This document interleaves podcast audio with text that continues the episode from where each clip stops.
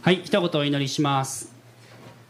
イエス様ありがとうございます。あなたが今日私たち一人一人この場所に集めてくださったこと感謝いたします。あなたが今日もこの場所に共にいてくださることを覚えてありがとうございます。どうぞ主よ私たち一人一人の心を今日開いてくださってあなたの御言葉がよくわかるようにどうぞ主を助けてください。またストリーミングを見ている一人一人の上にもあなたがどうぞ働いてくださってどうぞ主よこの言葉があ分かるように主あなたが語りかけてくださるようにお願いいたします。愛するイエス・キリストの名によってこの時間お捧げしてお祈りします。アーメン。アーメン。はい。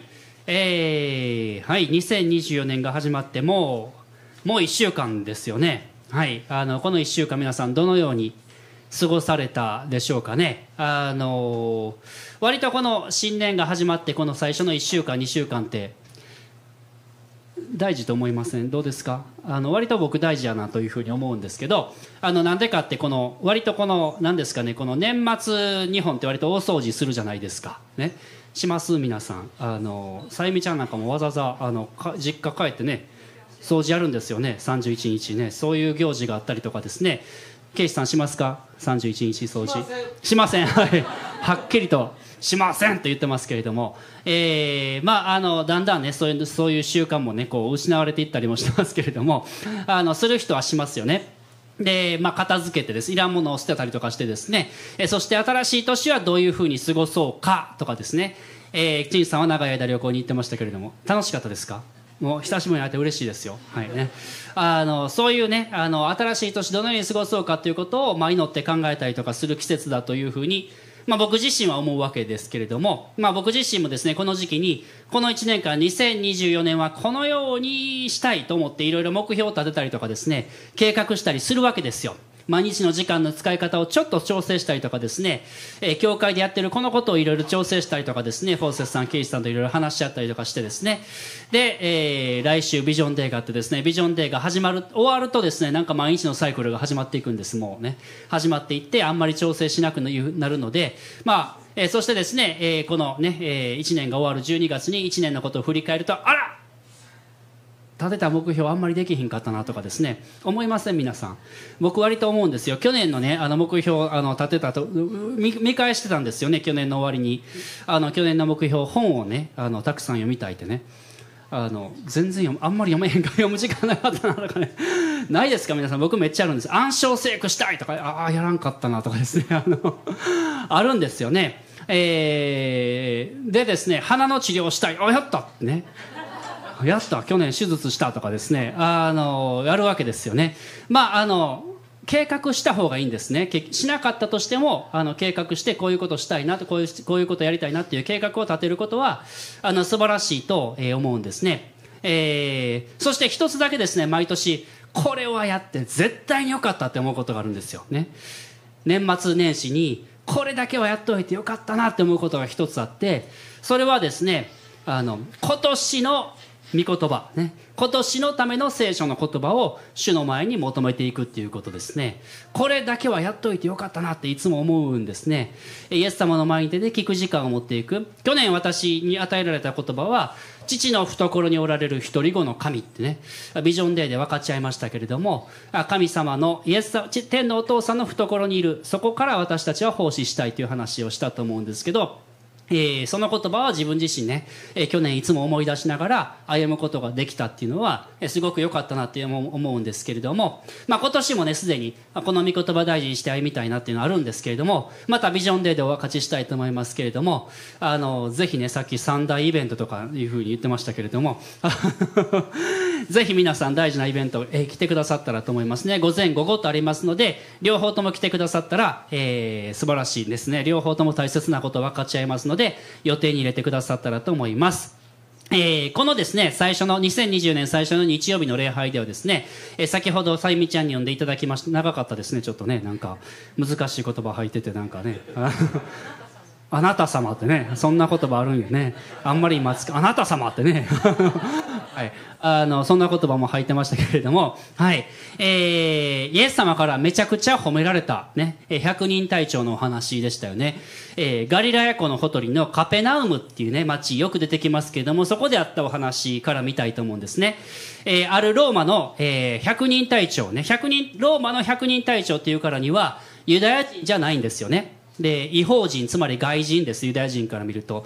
つまりほんまは他の神様を拝んでるような人たちですね、えー、そういった人たち、ね、その百人隊長が大切にしていたしもべがいたんですね。そしてそのしもべが病気にかかって死んでたっていう話から始まりました。でこの百人隊長はえーまあ、そのカペナウムに行ったユダヤ人の長老たちにお願いしたんですね。どういうお願いをしたかっていうとあのイエス様呼んできてくれへんかってお願いしたんですね。イエス様呼んできてくれへんかってお願いしたわけです。まあ、この百人隊長、多分、カペナウムの町でイエス様のことを聞いてたんだと思います。ね。イエス様来てくれたら自分のこの大切なしもべを癒してくれるかもしれないっていうふうに思ったんでしょうね。で、お願いしたわけです。で、このユダヤ人の長老たちはイエス様のところに来てお願いしたわけですね。この長老たちのイエス様にお願いしたこのお願いの仕方というかですね、このお願いの内容がですね、とても僕はあの、興味深いと思うんですよ。どういうことをお願いしたかっていうとですねあのこう書いてます。4節ですね。ちょっと出してもらっていいですか？はい。こうですね。この人はあなたにこれイエス様に言ってるんですよ。長老たちがね。この人はあなたにそうしていただく資格のある人です。私たちの国民を愛し私たちのために自ら街道を建ててくれました。ってね。言ったわけです。どうでしょう皆さんこの言葉ね。この長老たちが、えー、イエス様にお願いしたこのお願いの内容。ね。このローマの百人隊長さんあの癒してもらう資格があるんですよ。ってね。なんでってこの人外人やのに今私たちのことを支配してるローマ帝国の兵隊さんやけど私たちユダヤ人のことを愛してくれて私たちの信じてる神様のことも理解してくれてほんでなんと私たちのために頼まれてもいい日のに街道まで建ててくれたシナシナゴグってね礼拝する場所ですけどまで建ててくれた人なんですよ。めっちゃええ人でしょっていうことですね。この人めちゃくちゃええ人やから癒してもらう資格ありますよ。もうケイシーさん素晴らしい人です。だから癒してもらう資格あるありますよ。そんな感じですよね。あのどうですかこの言葉。この言葉だけちょっと見るとですねあのちょっといろいろあのこのユダヤ人の長老たちがどのように考えてたかっていうこと分かると思うんですね。もし私たちがいい人だったら立派な人だったら行いが良かったら癒してもらえる資格がある。祝福を受け取る資格がある。救いを受け取る資格がある。一見道理が通ってるように思いますけど実はめちゃくちゃ頼りない揺り動かされやすいことをこの長老たちは信じてたんだなっていうふうに思うわけですね。ちゃんとやって間違わなかったら癒してもらえる。自分が癒されない祝福されないのは自分がちゃんとやらなかったからだ。ということになりますよね。もしこのように信じていたら正しくやってる時はほら私はちゃんとやってるから資格がありますっていうふうになりますね。で、ちゃんとできない人を裁いたりとかですね、見下したりとか、そういうことにもなってしまいますよね。でも反対に、ちゃんとできてなかったら、自分に資格がなかった、なくなったと思って不安になったりとかですね、また自分を責めたりとか、そういうこともあるかもしれません。私たちもそうなる危険性っていうのは、あると思うんですね。ちゃんと教会に来てるから祝福されます。ちゃんと祈ってるから祝福されます。ちゃんと献金してるから祝福されます。そうですか？そうじゃないですよね。私たちはイエス様から愛されてるから大きな恵みを受け取ってるからもうすでに祝福されてるからだから私たちは喜んで主に捧げたくなる。主に祈りたくなる。礼拝したくなる。そのようになるのが私たちの信仰ですよね。この長老たちはですね、行いに基づく信仰を持っていたわけですね。ちゃんとやったら祝福されますってね。自分がちゃんとやってるから大丈夫です。そういう信仰を持ってたわけです。どうでしょうか、皆さん。私たちもし自分自身のことを吟味してみたら、どうですか？自分のことちゃんとやってると思います？どうですか？自分が立派やとあの思いますか？自分に資格があると思いますか？あのもしかしたらあいつと比べたら俺はちゃんとやってるんちゃうかとかですね。あのそんな風に思う時があるかもしれませんけどでも私たちもし自分のことをですね知れば知るほど実は自分がどれほど頼りないものかっていうことが分かってくると思うんですね。実は自分がどれほどちゃんとでけへんもんなのかっていうことが分かってくると思うんです。資格がありますよ。この人は資格がありますよって主張していたこの長老たちに対してこの百人隊長さんはどうやったんでしょうねこのローマの百人隊長。このローマの百人隊長はイエス様に来てくださいってお願いしたんだけれども、まあ、この人に何があったのか分かりませんよ。来てくださいって頼んでくださいってお願いしたんやけれども、あの、長老たちにイエス様のことを呼びに行ってるもらってる間に、ちょっと彼彼ね、いろいろ考えたんやと思いますよ。考えたそしてイエス様が家の近くまで来た時に、自分の友人をイエス様のところに掴み出してこう言うんですよ。あの、6節ですね。はい、さっきさゆみちゃんが呼んでくれたところですけど一緒に見ましょう。はい。主よわざわざご足労をくださるには及びません。あなた様を私のようなものの家の屋根の下にお入れする資格はありませんので。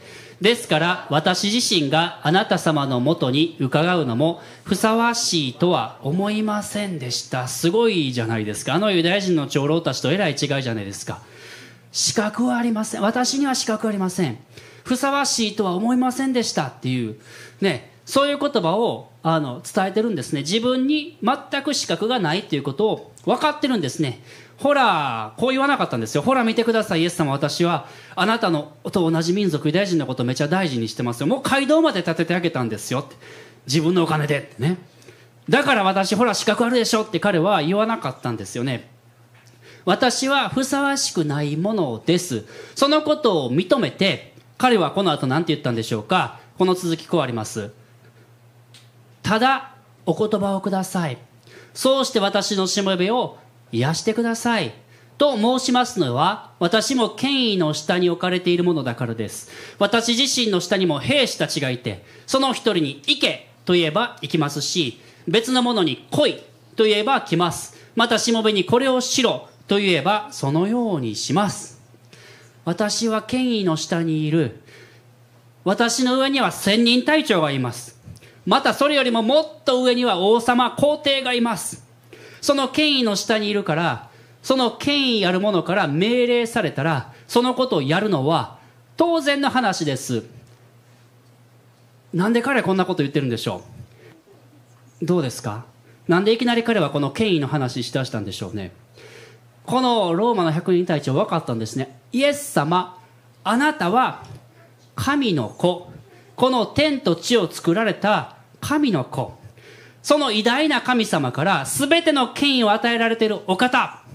そのお方の言葉があればそれで十分です。その言葉は絶対になされますから。どうやって分かったん？だ 横に横におったら僕突っ込みたくなる「えあなたどうやってそんな分かったんですか?」ってあの多分突っ込んだと思うんですけど。どどうやって分かったのか分かりませんけどこの100人対でももしほんまにそうやったらそうですよね。もしほんまにイエス様が神の子であり全ての権威を授かっているお方なのであればこのお方がこれをしろって言ったらはいってなりますよね。この100人対して分かったんですよ。この方は天地を作られた神の子供である。その方が言葉を発すればそれは絶対になされるはずや。だって俺千人隊長の下におって千人隊長がこれしろって言ったら絶対するしってね。いうことですよね。この人が言ってることは。どうでしょう皆さん。私たちは神様の前に資格があるんですか？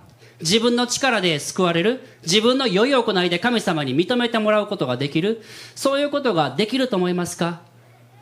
私たち誰もないんですよね。誰も自分の力でこの聖なる神様のもとに進んでいくこの聖なる神様の基準に達することは誰もできません。だからこの百人隊長のように自分に資格がないということを認めてそして自分に対する信仰をやめてイエス様に信頼するんですね。このイエス・キリストにはその力がある。このイエス・キリストには私を救う力がある。このお方に信頼する。この百人隊長の信仰はすごいですね。ユダヤ人の長老たちは信仰の向かっている方向性が自分なんですよね。人に向かって言ってるわけです。この人がどうやから。自分がどうやからこうなるっていうふうに考えてたわけですね。しかしこの百人隊長は自分はできない自分はふさわしくないって認めた上ででもこのお方にはできる。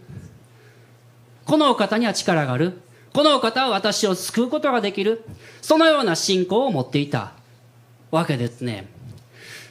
信仰って一体何でしょうね。どうでしょう皆さん。信じることって一体どういうことでしょうか？わ時々こういう人がいます。私何も信じてません。私神のこと信じてませんから。とかね。神なんていませんって信じてる言ってる人もいますけれども実は私たちみんな信仰を持ってるんですよね。あの僕昔教師やってる時いましたよ、ね、あの生徒で「先生神様なんかおらんで」って 言ってくる子がね。で「先生そんな神様信じてるってすごいな」って。ね。で僕よそのそういう子にあの言いか言い返すってあれですけど言い返したら「あ君ねあの神様信じてないって言うんやったらその神様信じてないっていうことを信じてるんやね」ってこういうふうにすごいでしょ。でもそうそうじゃないですか。神様信じないっていう人は神様を信じないっていうことを信じて歩んでるわけですね。つまり私たち何か何かしらの信仰を必ず誰でも持ってるわけですね。神様を信じないと言ってる人はこの神様がいない神様を信じないということを信じて歩んでるわけですよね。のいろいろ考え どういうことやで考えてしまいますけどそそういうことですよね。つまり私たち何かを必ず信じて生きているわけです。それは信仰ですよね。問題は何を信仰の対象にしてるかということですね。あのユダヤ人の長老たちは自分の行いっていうのを信仰の対象にしていたわけですね。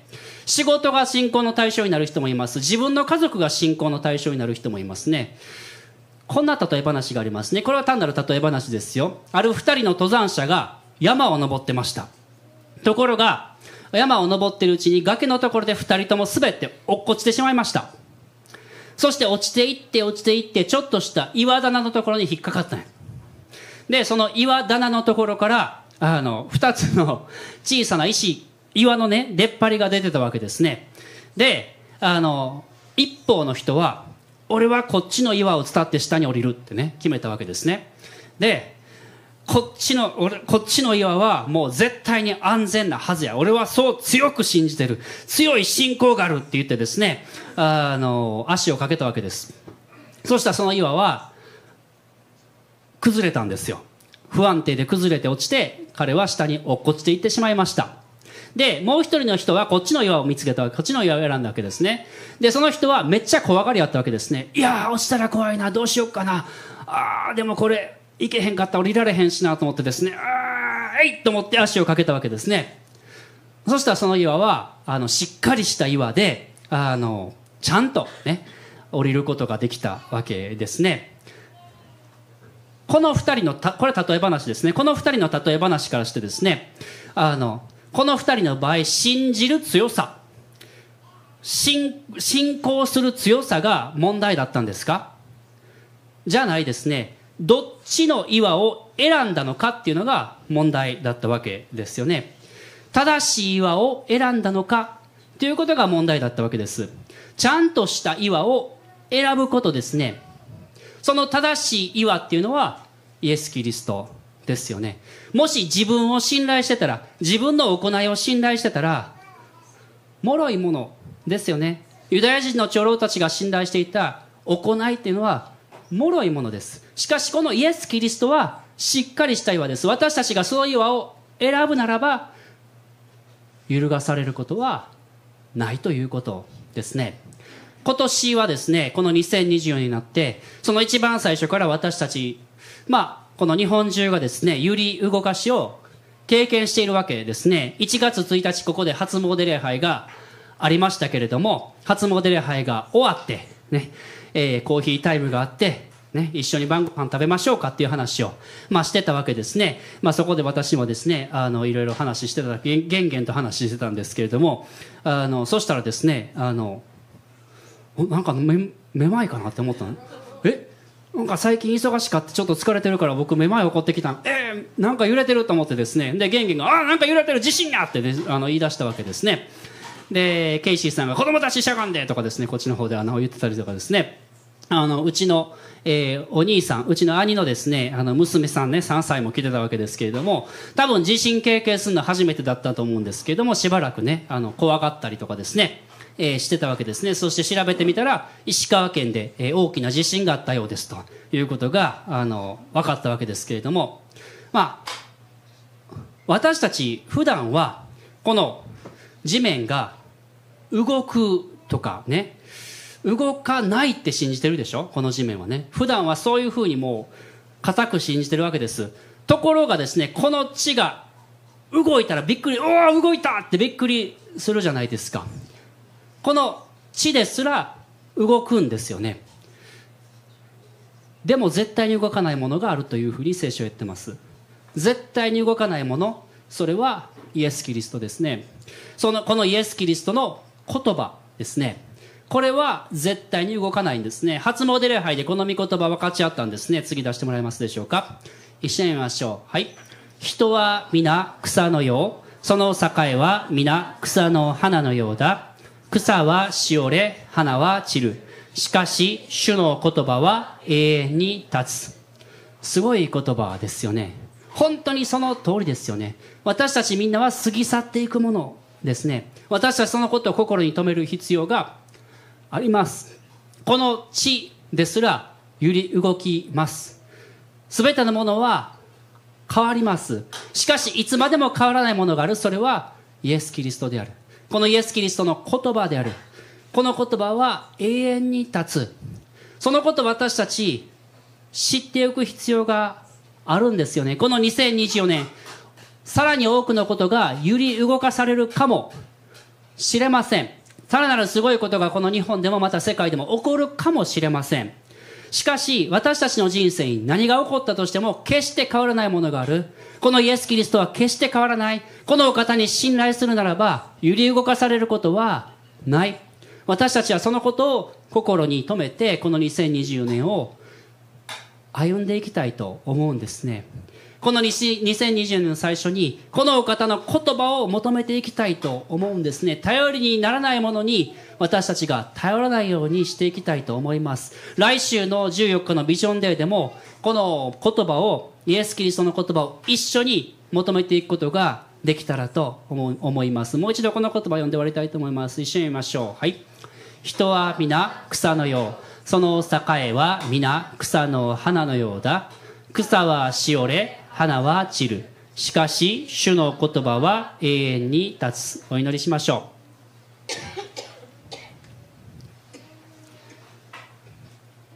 私たちの思いイエス・キリストに向けていきたいと思います。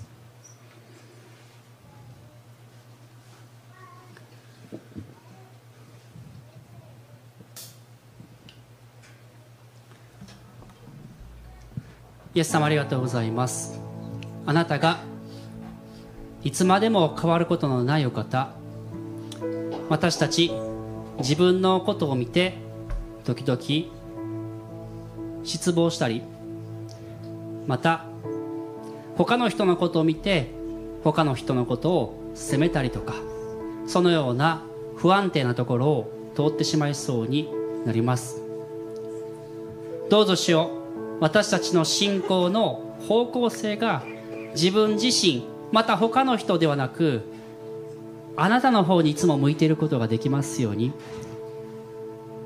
あなたは決して変わることのないお方。あなたの言葉は変わることがない。イエス様どうぞいつも私たちの心をあなたに向けさせてくださいますように。そしてあなたに信頼していくことができます。あなたを選び取っていくことがどうかできますように。どうぞイエス様私たち一人一人にあなたの言葉を今日お与えくださって主の言葉は永遠に立つと言われたようにあなたの言葉にすがりついていくことがどうかできますように多くのものが揺り動かされます。しかしあなたの言葉は変わることがない。あなたに頼ることができますようにイエス様お願いいたします。ここにいる一人一人にあなたがどうぞお語りくださいますようにお願いいたします。よかったら皆さん立ち上がってえー、共に一曲、えー、賛美したいと思います。とこしえに変わることのないこのお方に心を向けて共に賛美していきましょう。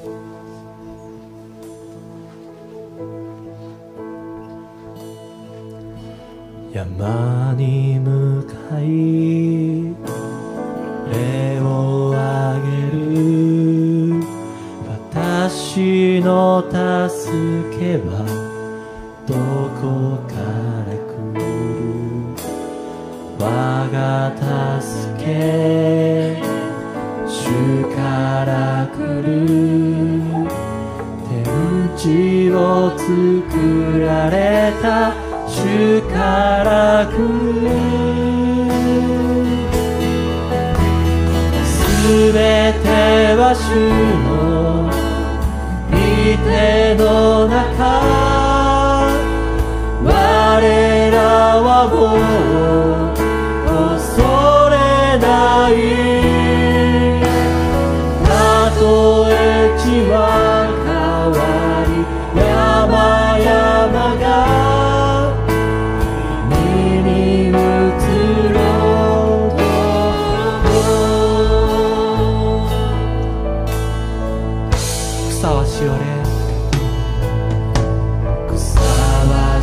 しおれ花枯れても君の言葉は永遠に立つ。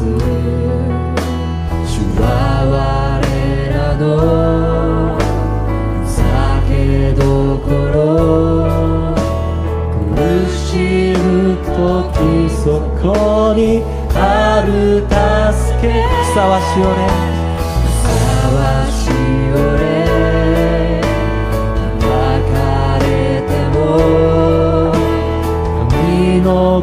葉は永遠に立つ主は我らの酒どころ苦しむ時そこにある助け。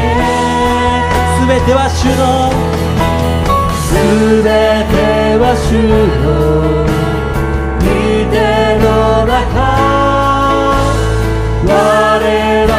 はもう恐れない。たとえ地は変わる。山々が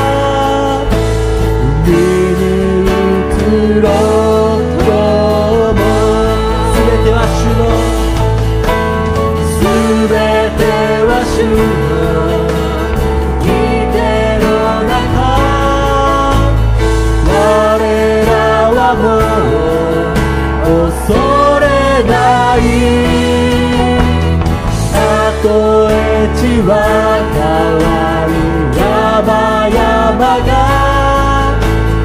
海に移ろうとすべては主のすべては主の御手の中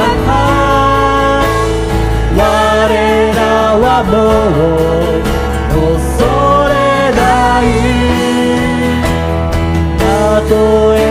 は変わり山々が海に移ろうも今それぞれイエス様の前に出ていきたいと思いますそしてしばらくイエス様に私たちの思いを向けていきたいと思いますそして主よどうぞ私にあなたのお言葉をお与えくださいとしばらく祈ってみたらどう。でしょうかあの百人隊長がお言葉をくださいとそのように願ったように私たちもこのお方に信頼してどうぞ主よ今年のための御言葉を私にお与えください。ただお言葉をくださいとそのようにしばらく待ち望む時持っていきたいと思います。ストリーミング見てる方もその場でイエス様の前に出て主をどうぞあなたの言葉を私にお与えくださいとしばらくイエス様の前に出ていったらどうでしょうか。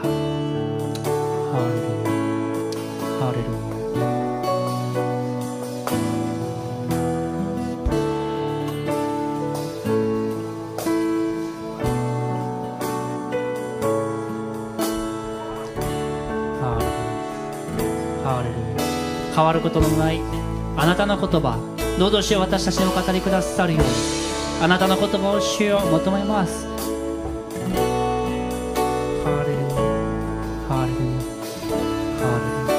今どうぞ私たち一人一人に語ってくださるように主よお願いいたします。この天地を作られた神様あなたの言葉ですからあなたのあなたの言葉が発せられたらそれは必ず成就すると私たちは信頼します。